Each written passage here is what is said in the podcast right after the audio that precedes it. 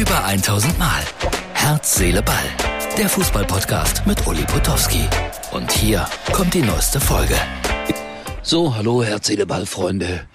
Es ist Montagabend und es ist ein bisschen ruhiger geworden in Sachen Fußball und das ist Herz, Seele, Ball für den Dienstag. So, jetzt muss ich ein bisschen hier arbeiten, weil ich wollte euch zeigen, dass ich ein sehr interessantes Buch lese und ich möchte euch das auch absolut empfehlen. Es geht um Depressionen, geschrieben hat es Kurt Krömer. Und jetzt werdet ihr mich fragen, ja, Uli, was hast du denn mit Depressionen zu tun? Es gibt Freunde und Bekannte, die darunter gelitten haben oder auch zum Teil noch leiden. Und wenn ich ganz ehrlich bin, so manchmal denke ich, boah, bestimmte Dinge machen mich auch depressiv. Und dann muss man sehr aufpassen, dass man da nicht in eine selbstgestellte Falle kommt. Harald Schmidt moderiert übrigens den, ich glaube, das heißt den Deutschen Depressionstag in Frankfurt demnächst und finde das sehr wichtig, dass über dieses Thema öffentlich gesprochen wird, weil im Fußball das sicherlich auch gelegentlich eine Rolle spielt. Lucien Favre hat den Gladbachern dann doch abgesagt, kam für die Gladbacher offensichtlich ein bisschen überraschend. Äh, ich war auch fest davon ausgegangen, dass er der neue Trainer wird bei der Borussia. Die können sich jetzt wieder auf die Suche begeben, was nicht ganz einfach ist, wie wir alle wissen, den idealen Trainer zu finden. Da kann man auch schrecklich daneben liegen. Siehe Borussia Dortmund, siehe Borussia Mönchengladbach in der letzten Saison. Ich bin gespannt, wer es werden wird. Dann hat Lewandowski bei der polnischen Nationalmannschaft mit Nachdruck gesagt, Bayern München ist nicht mehr mein Verein. Ich werde nicht mehr für den FC Bayern spielen. Ich glaube, da spitzt sich was zu und da können die Herren Kahn und Hoeneß und Co. sagen, was sie wollen.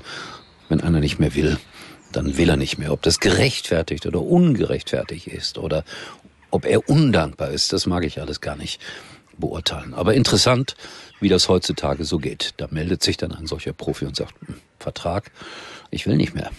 Jetzt seht zu, wie wir das regeln. Und sie werden es irgendwie regeln.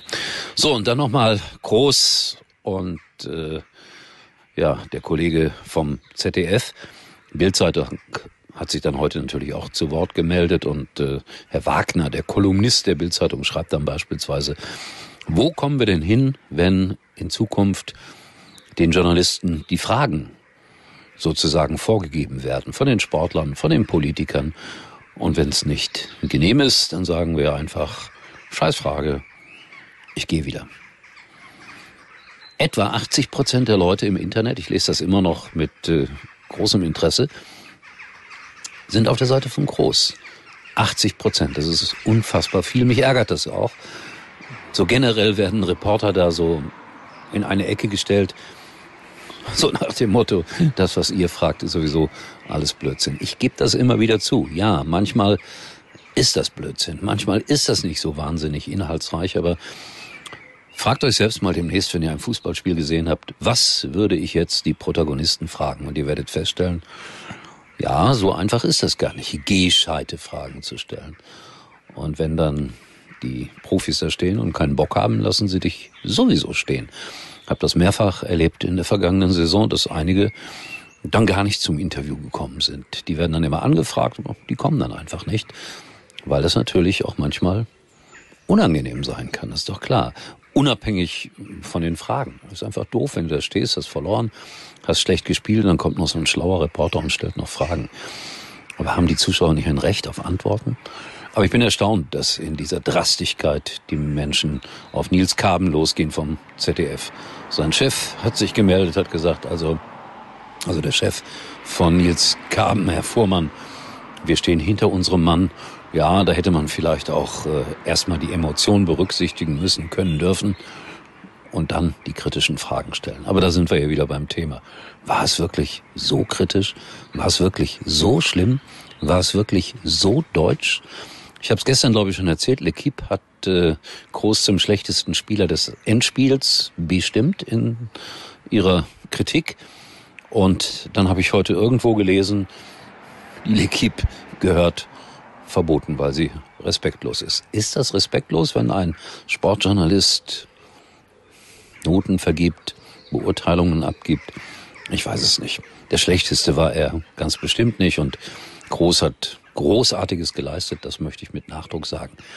Sein Bruder hat sich jetzt gemeldet, Felix, weil die machen ja einen Podcast und der hat geschrieben, so sinngemäß, ähm, muss ich aufpassen, dass du überhaupt antwortest. Und Toni hat zurückgeschrieben, absolut.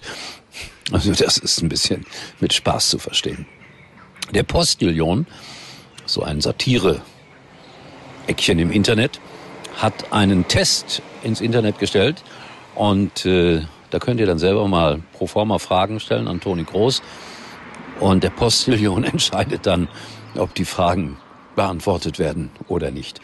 Ich glaube, es läuft immer darauf hinaus, dass die Antwort lautet, schlechte Fragen, Abbruch des Interviews. So, möchte mich aber, wenn nicht noch was ganz Gigantisches in diese Richtung hin passiert, mit dem Thema nicht mehr beschäftigen. Sage ich jetzt hier laut und deutlich.